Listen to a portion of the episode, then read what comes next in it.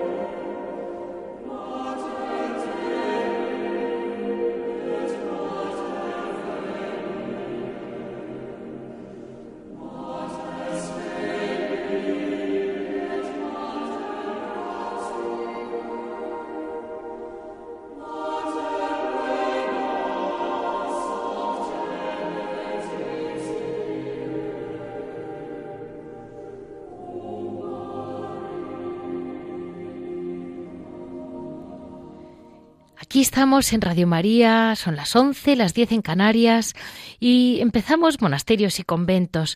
Eh, todas estas fiestas, como comprenderán, donde realmente se celebra con verdadero sentido y con todo el amor es en los grandes monasterios donde se ha celebrado con verdadero bombo el nacimiento del niño Jesús. En la agenda vamos a hablar eh, del Santísimo Nombre de Jesús, esa festividad del día 3 que conocemos poco, es pasamos un poquito por alto y nos la va a explicar con detalle como noticia el hermanito Roque eh, franciscano que conoce muy bien la historia y el significado de esta festividad franciscana. Después, en historia, vamos a hablar de la Natividad, bueno, cómo celebran la Navidad en el Monasterio de las Clarisas, de, en Hora de Labora, nos les preguntaremos sobre lo que han hecho este año de especial o lo que lo que lo mucho que hacen en el monasterio de Nuestra Señora del Espino en Vivar del Cid en Burgos. Y al final terminaremos con Javier Onrubia que siempre nos dará alguna sorpresa. Vamos a empezar con este esta fecha que últimamente pasamos muy por alto, pero que ahí está, que es la de la agenda el Santísimo Nombre de Jesús.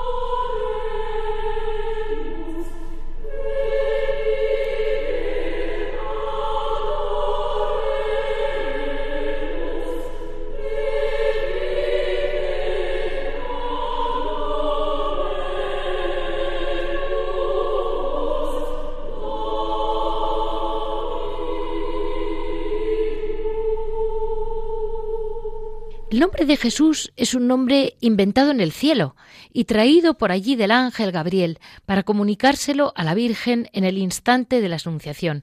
Darás a luz un hijo y le pondrás por nombre Jesús.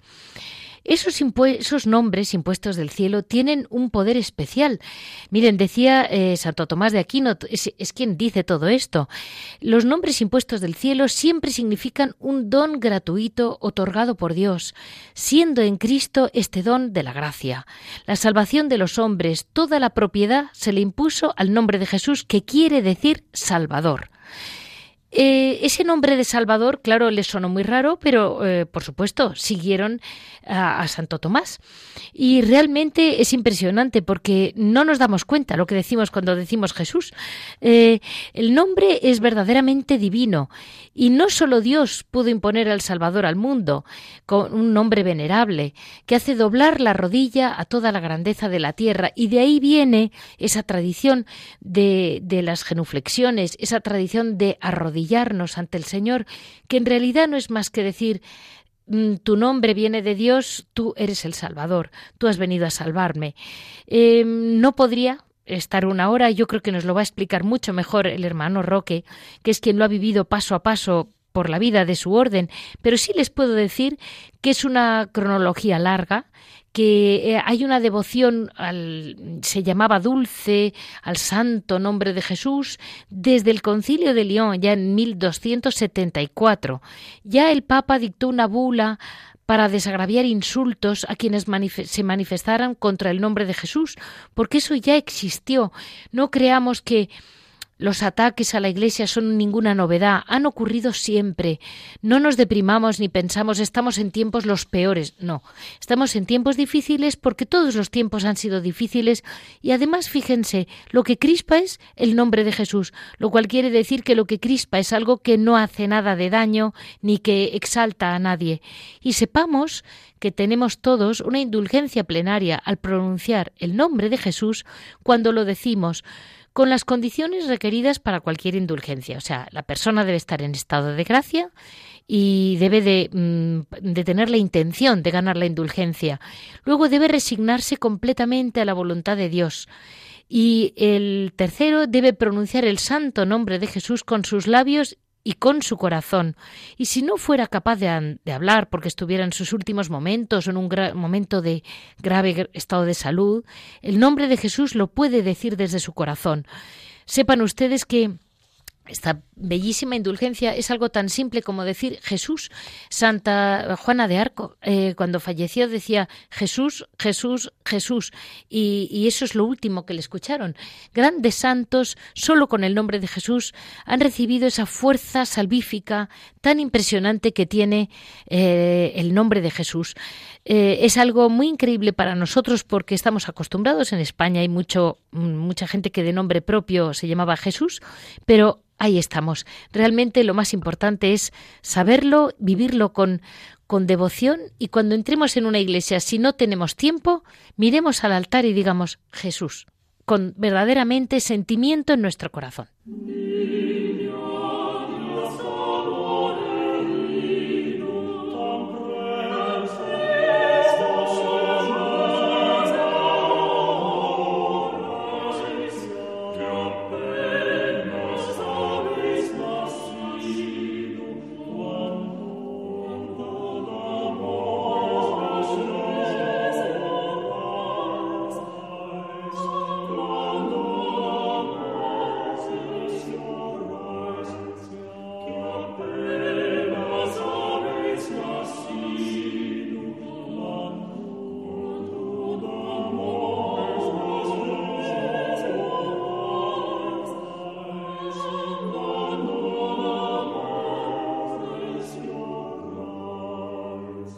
Seguimos adelante como noticia. En esta noticia no es una noticia, pero de algún modo sí tendría que ser una gran noticia en nuestro corazón cada año. Es esta festividad eh, franciscana especialmente, que es el Santo Nombre de Jesús, que nos lo va a explicar mucho mejor y con detalle de dónde viene y cómo llega hasta nuestros días el hermano Roque. Muy buenos días, hermano Roque. Muchas gracias por estar con nosotros en esta fecha tan agobiada. Buenos días, buenos días, Leticia. Mire, hermano Roque, yo hablaba y estaba mirando, leyendo, a ver dónde encontraba. El Santo Nombre de Jesús es una festividad muy especialmente franciscana. Pues sí, el, Santísimo Nombre de Jesús, que, es, eh, que es invocado desde los orígenes de la Iglesia, comenzó como celebración propiamente en el siglo XIV. Vale. Y fue, y fue propagado muy especialmente por San Bernardino de Siena. San Bernardino tuvo mucho papel en la orden y la verdad he hablado muy poco de él porque como no es español tampoco lo encuentro y, tuvo mucho que ver con el niño Jesús. Sí, San Bernardino de, Siena nació en Italia, nació en Italia, entró de franciscano con 20 años sí. y era una persona intelectualmente muy preparada y se dedicó a la predicación y especialmente pues tuvo una gran devoción al nombre de al nombre de Jesús y lo propagó para toda por toda Italia. Ah. Y luego y luego ya como como fiesta litúrgica fue en 1530 que el Papa Clemente VII concedió fiesta a la orden franciscana. Entendido. Leía yo, padre, que realmente es un nombre que ya lo dice Santo Tomás de Aquino, que es un nombre eh, inventado del cielo. el, mismo San Francisco, que en estos días se le recuerda tanto por la forma tan especial que tenía de celebrar la Navidad, cuando pronunciaba el nombre de Jesús, se, se pasaba la, la lengua por los labios porque la boca se le llenaba de mieles.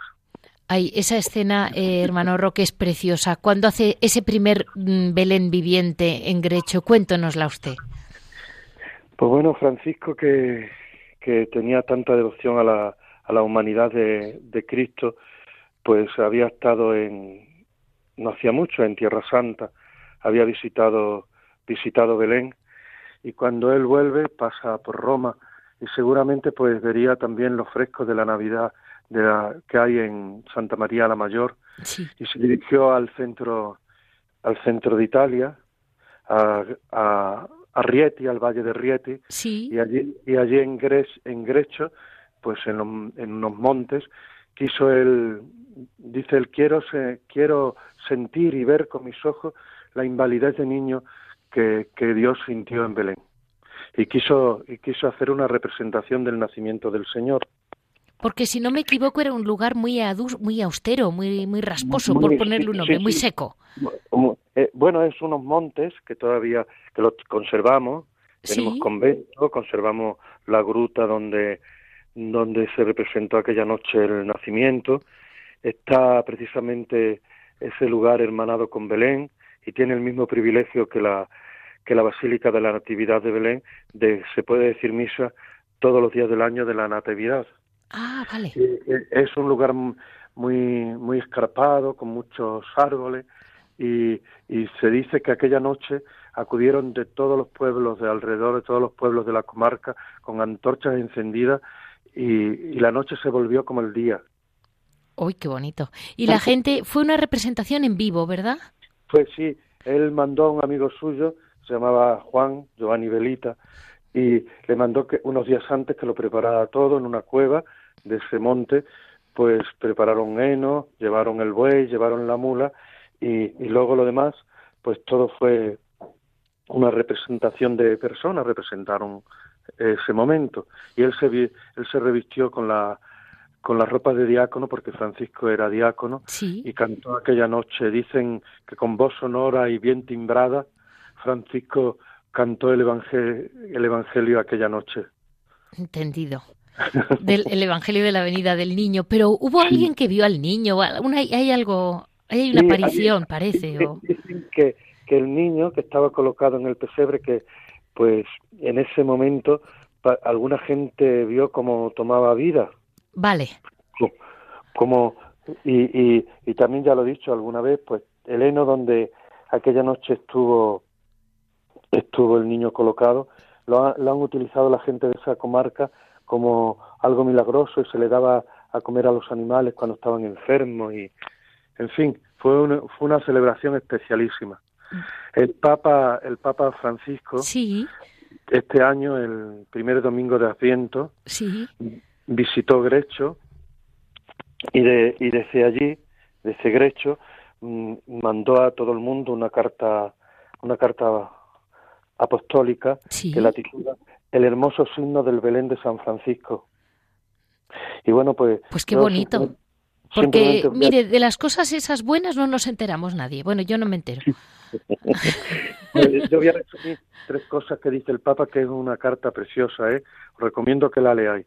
Eh, nos dice el Papa Francisco, al Belén hay que mirarlo porque nos manifiesta la ternura de Dios. Sí. El, pesebre desde su origen, franciscano, invita a sentir y tocar la pobreza que el Hijo de Dios eligió para sí. Y mirar el Belén es una llamada a seguirlo en el camino de la humildad. Mm, lo dice mucho, ¿eh? Dice más que mucho. y me decía, lo comentaba una vez, recuerdo que Benedicto XVI no hablaba de la sencillez. Pues sí, Benedicto tantas veces que habla y que todo lo dice siempre tan bien dicho y, en fin, al que queremos tantísimo y que estamos tan contentos que siga entre nosotros y pidiendo por nosotros, pues él decía que a Cristo solo se le puede entender y llegar por desde el camino de la humildad. Y eh, hermano Roque, usted como franciscano, ¿no encuentra que está faltando humildad a chorros? Pues sí, sí, pero somos así las personas. Pero el Señor nos va, nos va enseñando cada día. El Señor es muy buen pedagogo y a cada uno mm, se toma el tiempo que necesitamos. ¿No crees tú? Sí, por supuesto. y, y, usted como franciscano, cuénteme, mm, ¿dónde ha vivido la Navidad? Pues aquí en Madrid, en el convento donde estoy ahora, que ¿Sí? es el convento de, una parroquia, llevamos parroquia. Bueno, es casa también donde vive el padre provincial, sí. donde está el gobierno de la provincia franciscana de la Inmaculada.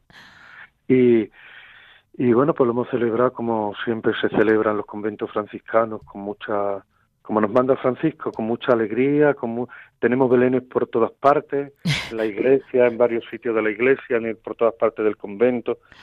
Eh, en fin, nos juntamos el día 30 todos los frailes de, de aquí de los conventos de Madrid, nos juntamos treinta y tantos frailes, y luego ya por pues, la tarde del 24, la víspera solemne, la cena, como decía Francisco, que esa noche comieran carne hasta las paredes, y como no pueden, dice Francisco, hacer caldo, caldo y que la asunten.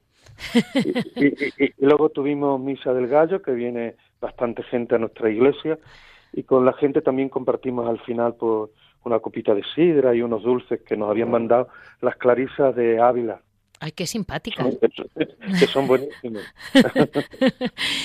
Y, y dígame solamente un último detalle.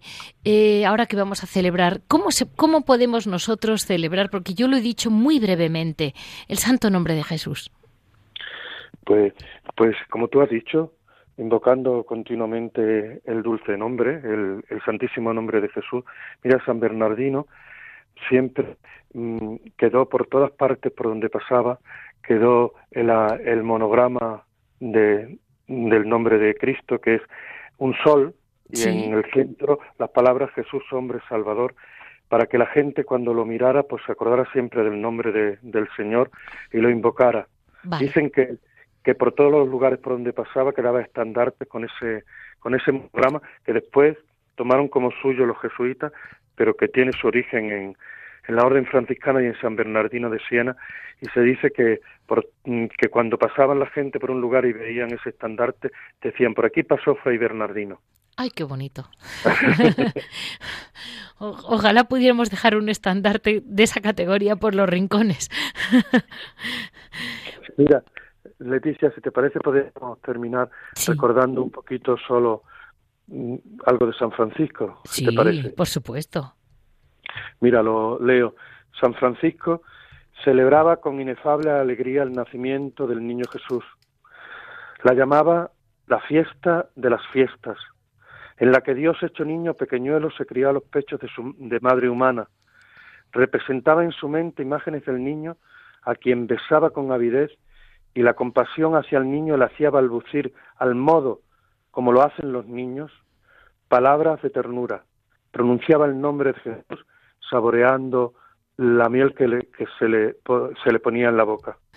Pues así lo dejamos, a ver si a ver si lo conseguimos. Vamos a intentarlo por lo menos con nuestro corazón, a ver qué nos llega. Muchísimas gracias, hermano Roque, por estar con nosotros en estas fechas. Mm, paz y bien y feliz Navidad. Muy feliz Navidad. Vamos a dar paso a mm, bueno a esta pequeña campaña o gran campaña. Ya sabemos que Radio María eh, tiene que sobrevivir y tenemos que llevar la Navidad a muchos rincones del mundo. Y bueno, Radio María hace lo que puede, pero lo que podemos nosotros. Igual que nuestras hermanas, las clarisas, tienen que hacer pastas sí o sí, pues nosotros tenemos que pedirles a ustedes si nos pueden dar algo de lo que les sobra. Entre todos tenemos que colaborar con Radio María, que hace tanto bien a almas tan perdidas de todas partes.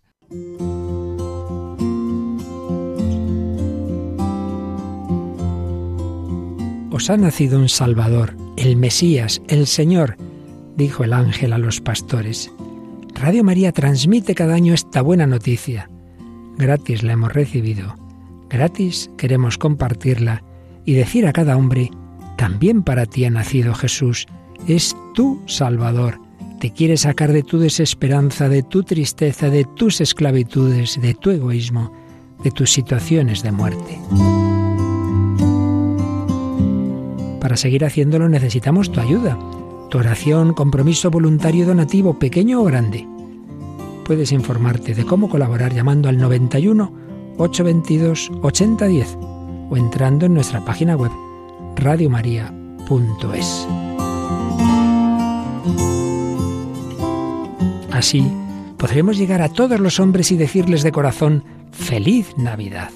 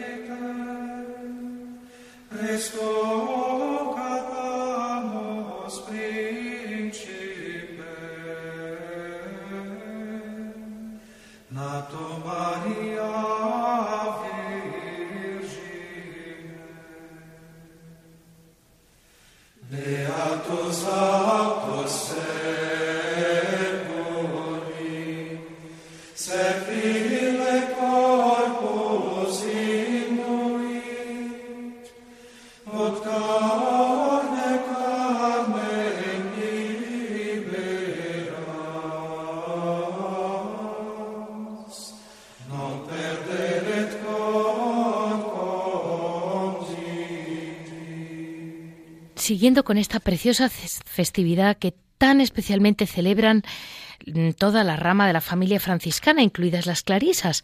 Vamos a seguir adelante viendo cómo, cómo viven en un monasterio de clarisas. Eh, a ver, la, qué nos cuentan de cómo viven día a día el, pues toda esta Navidad tan preciosa que las familias celebramos de un modo muy especial, quizás, quizás demasiado eh, desgraciadamente materializado. ¿Y cómo se vive esto sin compras, ni ventas, ni regalos, ni colas, ni, grandes problemas, ni todo lo que la televisión ahora dice que hay comilonas? Eh, estamos viviendo la Navidad auténtica, la del Niño Jesús. Eh, recordemos que San Francisco de Asís fue el primero el primero que tuvo la idea de hacer un pesebre, que fue un pesebre viviente, en que obligó a, varios a disfrazarse y representar el Belén. Luego, cómo de ahí van pasando el tiempo hasta un primer nacimiento en figuras, que fue en Nápoles, en el sur de Italia. De ahí viene este amor que tenemos los españoles a los mm, belenes napolitanos. Y a partir de ahí, em, ¿cómo, ¿cómo se puede vivir la Navidad sin todo lo malo de la Navidad? Vamos a hablar con las mm, hermanas clarisas de Vivar del Cid de Burgos, que siempre han tenido su obrador, que siempre han celebrado con la paz y la pobreza y la sencillez propia de la orden. Muy buenos días, hermana. Muy buenos días, Leticia. Muchas gracias porque nos hace falta un bañito de Navidad auténtica. Dígame, hermana, ¿cómo han celebrado estos días la Navidad? Bueno, más que previo a la celebración tendríamos que contar la preparación. Eso. O sea, eh, lo primero es un don, es un regalo inmenso que nos hace la Iglesia a través de, la liturgia, del año, del año litúrgico. Entonces, em, te sientes, pues eso, como un niño pequeño de la mano de la Madre Iglesia que te va abriendo el corazón al deseo de Cristo, ¿no? O sea, entonces es, es, un, es, un, gran regalo, pero lo más bonito es que eso no es un monopolio de la vida contemplativa. O sea, la liturgia de las horas, eh, la, la, palabra que Dios, la palabra de Dios que se nos da en cada Eucaristía, es un regalo que se hace a todo cristiano, ¿no? Entonces eso lo subrayo, porque no es solo para nosotros, es un regalo para todo cristiano. eh, en concreto, nosotros el día de, de Nochebuena hay una hermana que canta, es un canto gregoriano, es la, calenda, es el anuncio del nacimiento del Señor. Lo seguimos cantando en latín. Eh, por ser un lenguaje mucho más escueto y es una música pues que está llena de, de siglos, ¿no? Entonces ahí vamos contemplando toda la historia de salvación, la creación, el nacimiento de Abraham, el diluvio con Noé, eh, David, la espera de todo el Antiguo Testamento hasta cuando llega eh, el nacimiento de Cristo en Belén y ahí nos postramos de rodillas. Todo el canto se escucha en pie y al, al nacimiento de Cristo caemos de rodillas, ¿no? Es un regalo precioso porque después de, semanas eh, viviendo el Adviento, es como el, como el clima, ¿no? O sea, ahí, es la espera de, toda, de todos los, los, los, patriarcas, los profetas, eh, los pobres de llave, ¿no? Que esperaban la llegada del Señor. Luego, eh, la cena es muy distinta a la que las hermanas podíamos tener en nuestras casas. Sencillamente eh, fue una cena, fue sopa de ajo con un poquito de, arroz con leche y fruta. Es verdad que nosotras podríamos cenar como, gracias a la generosidad de, las familias, de bienhechores, pues podríamos tener marisco, cordero, pero eso es después, ¿no? O sea, con esa cena tan sobria, lo que estamos subrayando es que todavía estamos de espera, ¿no? Y que el gran regalo todavía está por llegar. pues sabe, hermana, eso me decían unos amigos míos de Austria, que la cena de la Nochebuena, como todavía no ha nacido el niño, es una cena relativamente austera. Tampoco toman el gran pavo de España, sino que se toman una cosa más o menos así, esperando al niño Jesús a las doce, como ustedes. Este año yo acabo de saber que también en Polonia sucede lo mismo. son algo muy sencillito y la carne la reservan como fiesta para, para el día de Navidad. Eso es. En, el fondo subrayar que el gran don es, Jesucristo, ¿no? Y además este año en nuestra capilla se hacía muy visible porque ah, se ha colocado un mantel en el que hay mm, bordado un mensaje, ¿no? Son unas palabras de San Francisco. Te damos gracias por ti mismo. Ay. O sea, no es tanto dar gracias por lo que el Señor me ha dado a lo largo de este año, sino eh, San Francisco nos enseña que el gran don es Él, ¿no? Entonces, cuando mm, yo doy mm, gracias al Señor porque pues se ha dignado que yo le conociera, me ha hecho cristiana, eh, me ha dado la vocación contemplativa, esa acción de gracias me abre aún más a que la vocación es un don y me abre más al agradecimiento, ¿no? Entonces, bueno, queda eh, muy muy visible, ¿no? Te damos gracias por ti mismo. Y este año, como no había mucha, o sea, para no hacerlo todos los años igual, en vez de hacer un, nacimiento de, de, muchas figuritas, eh, las hermanas se han centrado en el misterio y delante del altar, a quienes han colocado, por supuesto, es a Jesús, justamente bajo del altar, San José, la Virgen, dos ángeles y San Francisco y Santa Clara. O sea, como eh, dejando a un lado todo lo que puede ser distracción para centrarnos en el misterio y, y, de paso a las hermanas y a, la fundación de esa preciosa familia, porque yo lo llamo familia porque hay franciscanos de todo tipo, madre. Y las clarisas dan de sí muchísimo. Como decían muy graciosos en internet, como ellos endulzan nuestro hogar, intentemos endulzando un poquito a las, a las clarisas. Gracias. Y mire, madre, ahora vamos a celebrar dentro de un par de días el Santísimo Nombre de Jesús, que es una fiesta franciscana. Sí, es, es, propia. Es propia, ¿verdad? Y me decía usted la fuerza que tiene, la fuerza salvífica del nombre de Jesús, porque eso no lo sabemos. A ver, eh, pero para ello no se trata de estudiar teología, sino tienes que hacer una, o sea, tienes que hacer una experiencia, ¿no? De, yo suelo decir que los pecados capitales no están solo en el catecismo, o sea, están en, están en mi corazón. Entonces, si yo ante un movimiento de falta de generosidad eh, pronuncio el nombre de Jesús, yo recibo una luz para eh, superar esa falta de generosidad y entregarme. O en un momento de, de pues de, ira interior, que a ver, eh, las hermanas no somos ángeles, ¿no? El Señor no piensa en de angelitos y los viste de, clarisas, ¿no?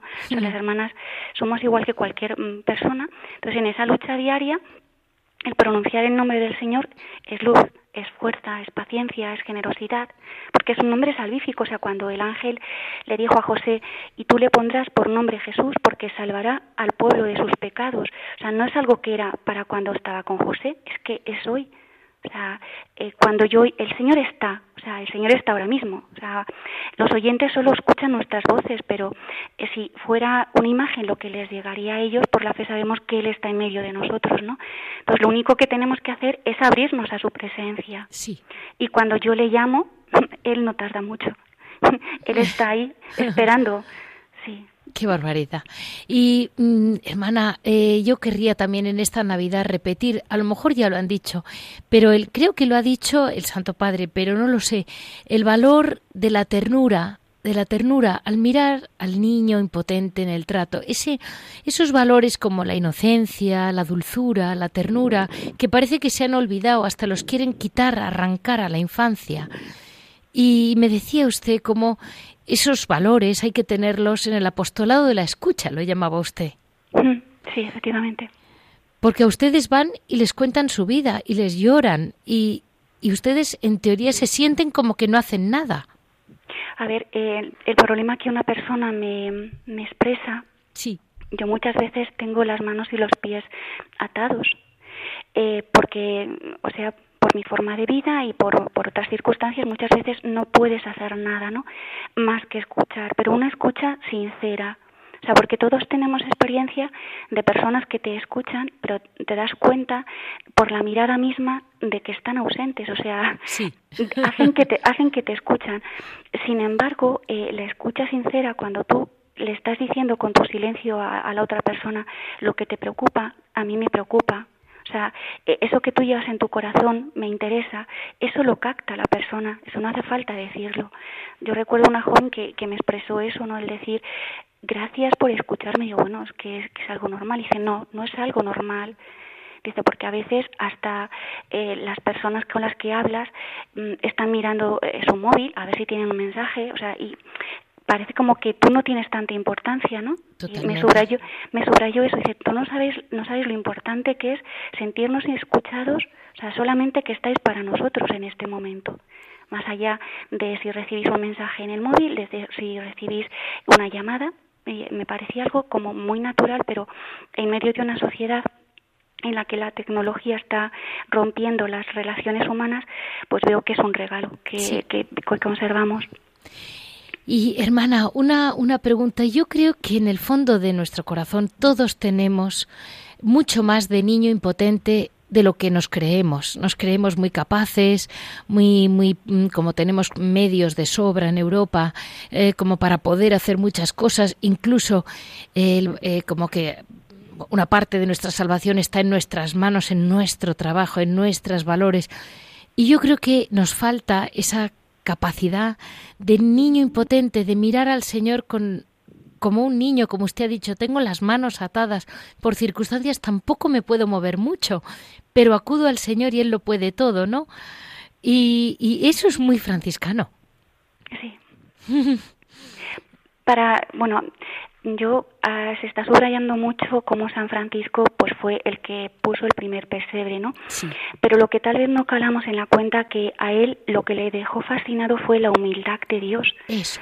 Él vivía en un ambiente donde lo que se quería era ser todos mayores, ¿no? Él, vio, él vivió las luchas entre mayores y, menores y por eso quiso que sus hijos fueran menores. Mm. Entonces, la ambición por el, por el poder no es algo de hoy, siempre ha estado en el corazón del hombre. Y mm, el sentirse fuerte porque, porque se tiene o porque se sabe, mm, también está muy potenciado en esta, en esta, en esta cultura, ¿no? Y de repente Dios viene y se hace niño. O sea, si la Virgen no le coge, no se puede mover si la Virgen no le alimenta, si hubiera, si hubiera muerto de, de hambre, ¿no? Sí. Pero es algo que no solamente sucedió en Belén, es que en la Eucaristía sucede lo mismo. Si el sacerdote no coge el cuerpo del Señor y lo levanta una vez de la consagración para ser adorado, no se va a obrar el milagro de que el Señor se va a alzar, ¿no? Y va a levitar la, la forma consagrada. Eh, él podría decirnos tantas cosas, pero lo mismo que el niño de Belén guarda silencio, ¿no? O sea, ¿cuántas veces ese silencio de, de, Jesucristo rompe, o sea, rompe la dureza de, de mi corazón y, y, aunque no me diga nada, pues, pues mira, ahí no has actuado bien o no has actuado según mi corazón, ¿no? Y entonces eh, es, es esa ternura del Señor, es ese respeto del Señor hacia la libertad de la persona lo que nos va transformando. Pero claro, para eso hay que tocarle, para eso hay que estar en contacto con, con el Señor, ¿no? O sea, si mm, es, mm, alguien comentaba, si todos los días, aunque estemos en Navidad, eh, si todos los días miráramos al crucificado, ¿cómo cambiarían las cosas? Sí, sin duda. Sin duda. me pisan, me pisan un poquito, ¿no? El, a, mí me, a mí me pisan el, el, dedo gordo porque te llevo sandalias, ¿no? A otros el zapato. Eh, y ya, mm, ¿cómo me pongo? Le miras a él o que, o que me siento, pues, eh, la enfermedad me paraliza. Pues estoy pensando en, en, personas que de repente ha llegado la enfermedad en medio de una edad en la que pues eran muy útiles y la enfermedad que les paraliza.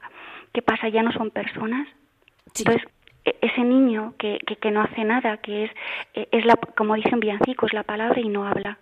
es el creador del mundo y tirita de frío, es el camino y no anda. Pues ese niño impotente es el que te da luz, ¿no? Es el que te da luz y te llena de, luz y de fuerza. Y madre, una última pregunta. Eh, verá, a mí me, me, llamaba la atención cómo las religiosas muy mayores Vamos a ponerlo de otra manera. Eh, la gente hoy en día en la calle eh, no es solo presumir de dinero, que eso ya lo tenemos claro. Es un poco presumir de su, de su gran carrera o de su gran poder. Eh, enseguida te cuentan pues dónde van de vacaciones como un sitio de lujo. te cuentan enseguida sobre todo su gran trabajo. O sea, yo soy un gran notario, yo soy un gran hombre de tal, yo tengo tal como a mí me encanta decir, yo soy sus labores, esa frase antigua que, que, ya ha quedado como en desuso. Me encanta cuando me dicen profesión y digo, por favor, ponga sus labores. Y si la gente joven no lo entienda, que lo abra. Y usted me comentaba cómo las hermanas mayores nunca comentaban su trabajo como para que no se viera el mérito de si eran ellas las que habían abrillantado la reja, las que habían hecho la cocina, o, simplemente les tocaba esa semana pues algo aburridísimo, como quitar la mala hierba del jardín. A ver, ahí eh, San Francisco, aunque él se llamaba ignorante, ¿no? Eh, era un gran conocedor del corazón y tiene unos escritos muy breves que se llaman admoniciones. Sí. Entonces, en una admonición él dice que lo que el hombre es ante Dios es y nada más. Eh, claro, ¿qué sucede? Hoy estamos viviendo de cara a, los hombres, no de cara a Dios. No es el, ser de verdad, sino el, tener, el tener lo que tú has subrayado, económica o, mm, profesionalmente. Entonces, eh, ese, ese vivir de cara a Dios te mm, hace comprender el valor de lo pequeño y a la vez eh, cómo pierde valor algo grande si tú no lo haces con, un, con, un, con una sinceridad de corazón. Sí. O sea, yo puedo estar haciendo, por ejemplo, eh, si yo estoy elaborando el turrón de yema, eh, si yo lo hago con desgana o con amor, o sea, rezando por esas personas que un día esa tableta va a llegar a sus casas, el cliente no lo va a notar, pero yo sí, y, y, el Señor también. Claro. Entonces, eh, no es la actividad que haces, sino cómo lo haces. No es, el, el trabajo no dignifica a la persona, es la persona la que dignifica el trabajo. Exacto. Eso, justo, justo. Y bueno, pues hermana, yo nada más agradecerle mucho, agradecerle sus pastas que siguen rodando por España. y ahora, mire, en honor a usted vamos a escuchar la calenda. La calenda que me ha comentado, el himno gregoriano, porque yo creo que nuestros oyentes se lo merecen. Y vamos a pasar ahora a Labora. Yo de sí que os insistiría, ¿no? O sea, en no solo quedarnos con, con ese nacimiento que, que nos enseñó eh, Francisco, ¿no? San Francisco a ponerlo, sino con esa acción de gracias por él, por él mismo, aunque a mí me vaya mal, ¿no? Pero simplemente el hecho de que el Señor se haya querido abajar hacia nosotros y decir te quiero, o sea, no estás solo, o sea, comprendo todo, todo tu, tus preocupaciones, tu dolor, eso es, un, es una locura. O sea, el dolor compartido se lleva de distinta forma. Totalmente. Entonces, si mm, yo os, os pediría ¿no? que, que, os unáis a esa acción que, de gracias que la Iglesia lo está viviendo continuamente. O sea, su liturgia es una continua acción de gracias, pero a veces no somos conscientes, ¿no? Entonces, esa frase de San Francisco, te damos gracias por ti mismo. Así lo tenemos. Pues vamos a dejar esta parte de historia de la mano de la hermana Pilar del monasterio de Vivar del Cid de Burgos. Ya saben ustedes que siempre están ahí con la puerta abierta para todos, muy, muy en el modelo de su niño Jesús. Vamos a pasar ahora a la hora.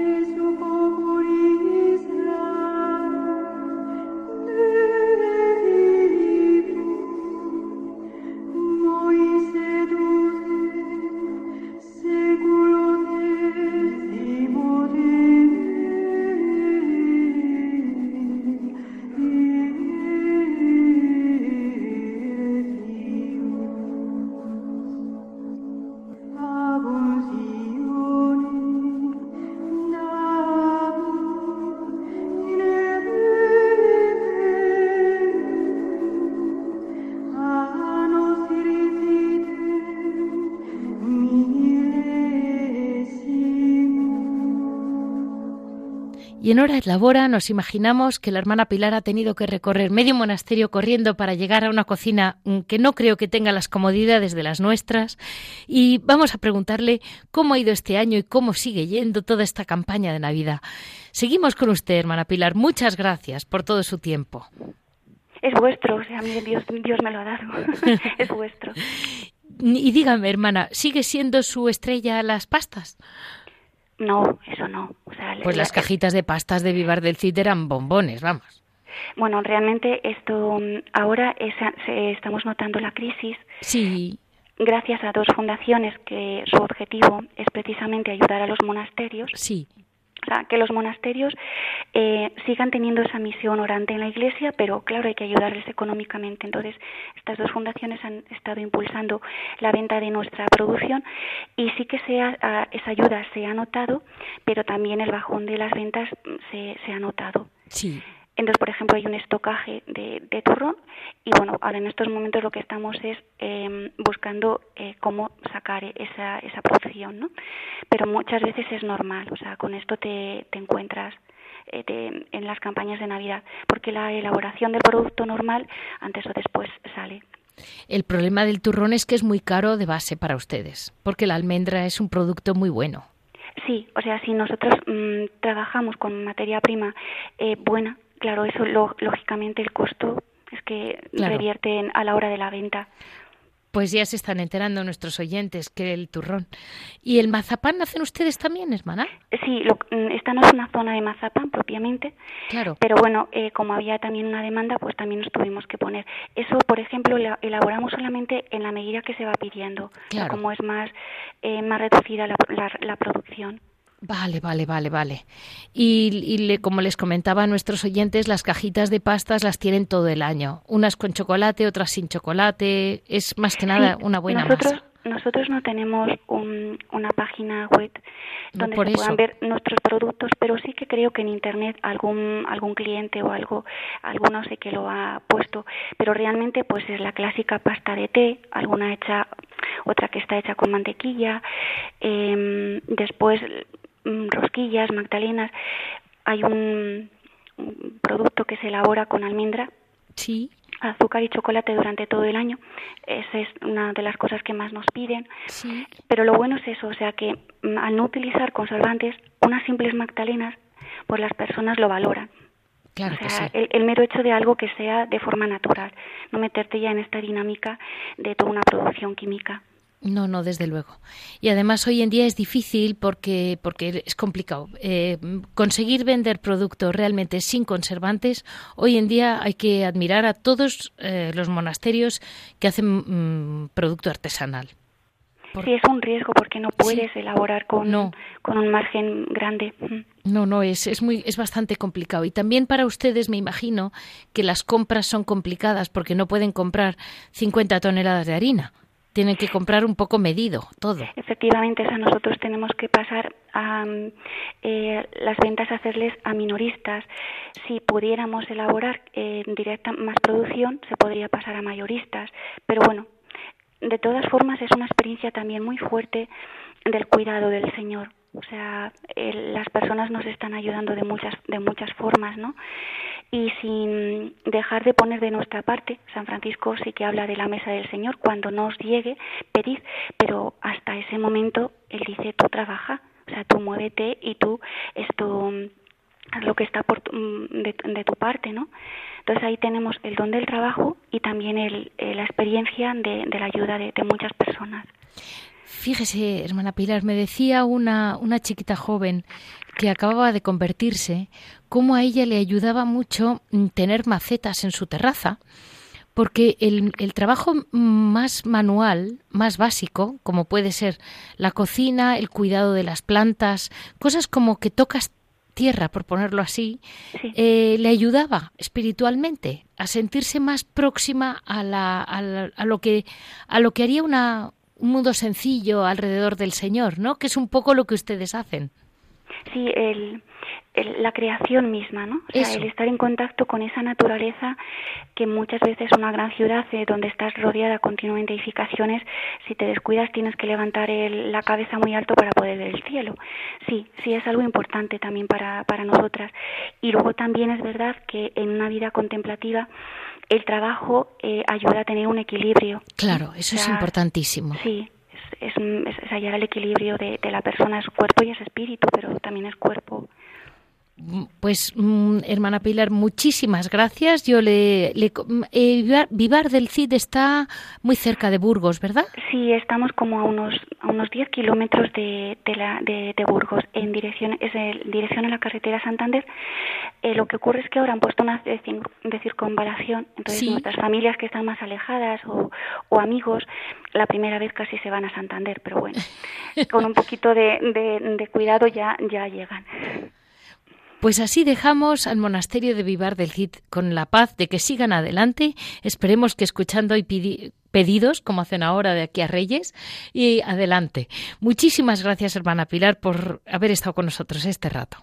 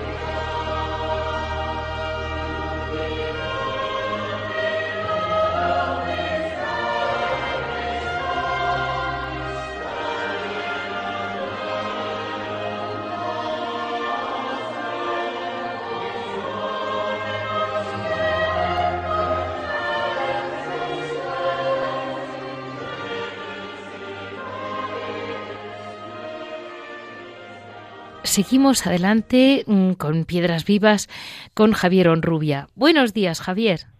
Buenos días, bueno, ¿qué tal? Ya a punto de Nochevieja, es horrible, bueno, en la fiesta de fin de año, en estos días, tú te has ido a buscar la paz. Has dicho, a mí no me pillan. Bueno, yo, yo la verdad es que ya empieza a preocuparme mucho, ¿no? Porque yo, como digo, eh, en Madrid, para los que nos estén escuchando que conocen Madrid, yo a partir del 20 de diciembre hasta el 9 de enero procuro no pisar el centro de Madrid. O sea, lo que es Sol, Mayor, Carmen, Carretas, procuro no ir por las aglomeraciones que hay, por esa falsa alegría, ¿no? Yo muchas veces pregunto, digo, ¿cuánta ve esta gente que está por aquí paseando de compras tan contenta que te dice felices fiestas? Y dices, no, felices fiestas, no, feliz Navidad, celebramos la Navidad. Eso. El nacimiento, el nacimiento de, de, Jesús, celebramos, no celebramos otra cosa, ¿no? Y entonces, pues bueno, sí, procuro, procuro irme o a mi querido yermo camaldulense o a mi querido monasterio de Santa María del Parral, sí, pero procuro un poco no estar, no estar en lo que es el, la zona cero de, de, de estas, de estas Javier, fiestas. ¿Y cómo sí. lo celebran los monjes? Por curiosidad, ¿cómo se celebra? Por ejemplo, porque los franci las clarisas, los franciscanos, sí. lo tengo más claro. Pero ¿cómo sí. lo celebra, por ejemplo, órdenes si no me equivoco, los camaldulenses, como los jerónimos, son órdenes mm, de, de corte medieval, que es muy antiguo, sí. cuando sí. realmente pues todavía había no, no, estaba desarrollado todo este mm, festival de la Navidad.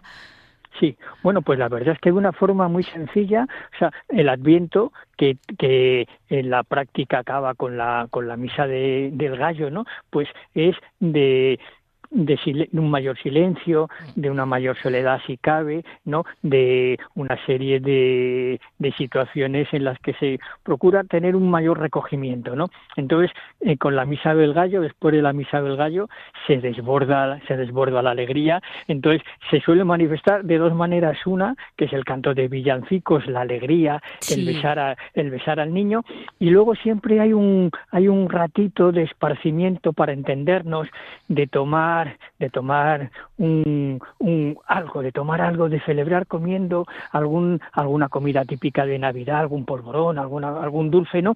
Y sobre todo, pues tomar una, una copita de algún vino dulce de estos tan rico que suelen hacer en los monasterios y eso, ¿no? Y entonces estar un, estar un ratito y luego acostarse porque hay que, levant, hay que levantarse para, para laudes a, la, a, a, a casi a, la, a, las pocas horas, ¿no? Sí. Entonces, yo las veces que lo que lo he vivido, pues es pasar, pues eso, de, de la oscuridad a la luz, o sea, del recogimiento, de la espera gozosa, de repente ya después de la misa del, del gallo, besar al niño y ya eh, parece que pasas a otra nueva etapa, que realmente se pasa, ¿no? Entonces muchas veces eh, lo importante no solamente es conocerlo en la teoría, o sea, saber que, que se inicia el tiempo litúrgico nuevo, sino vivirlo y sentirlo y, y poderlo tocar, ¿no? O sea, decir, se besa al niño, y hay una alegría, ¿no? Entonces, pues bueno, depende ya de cada orden, ¿no? Pues por ejemplo, tú sabes muy bien cómo lo celebran también las carmelitas, ¿no? Sí. Con, ¿no? Con, tocando instrumentos en algunos monasterios, instrumentos que tocó la que tocó la santa, que, que tocó Santa Teresa, que son de su época, ¿no? Son impresionantes, Entonces, ¿eh? Sí, sí, sí. La alegría desbordante y de repente dices, uy, pero esa hermana o esa madre tan seria, siempre tan recogida, pero fíjate cómo está, cómo se está riendo, que, que cómo, cómo empiezan a cantar coplillas, porque algunas son coplillas, coplas de la época de la Santa. Pero que son muy bonitos, ¿eh? Sí, por supuesto. Y luego hay otras que tienen una capacidad de, de innovación, de decir, anda, mira, pues una hermana empieza a decir alguna cosa, algún, al, al, algún piropo al niño, ¿no?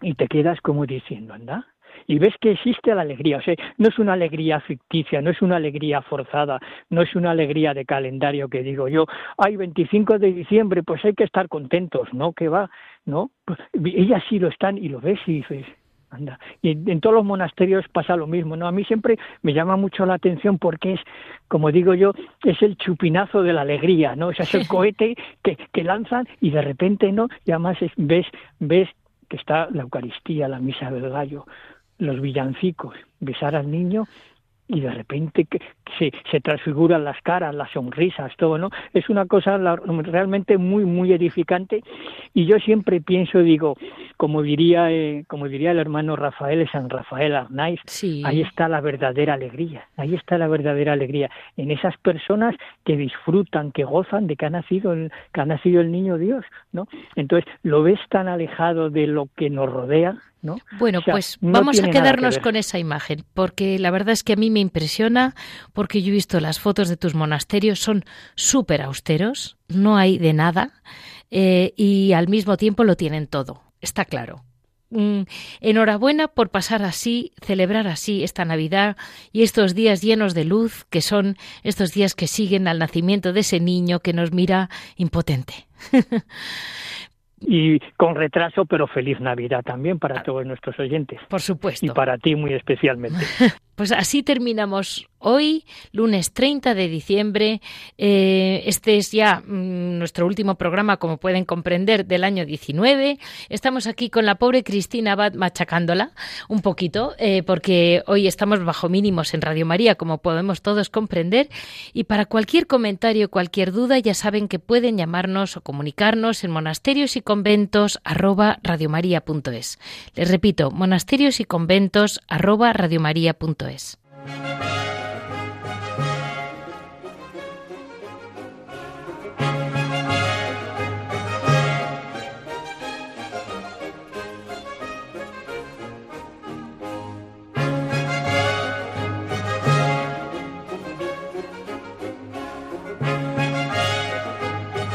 Han escuchado Monasterios y Conventos, un programa dirigido por Leticia Casans.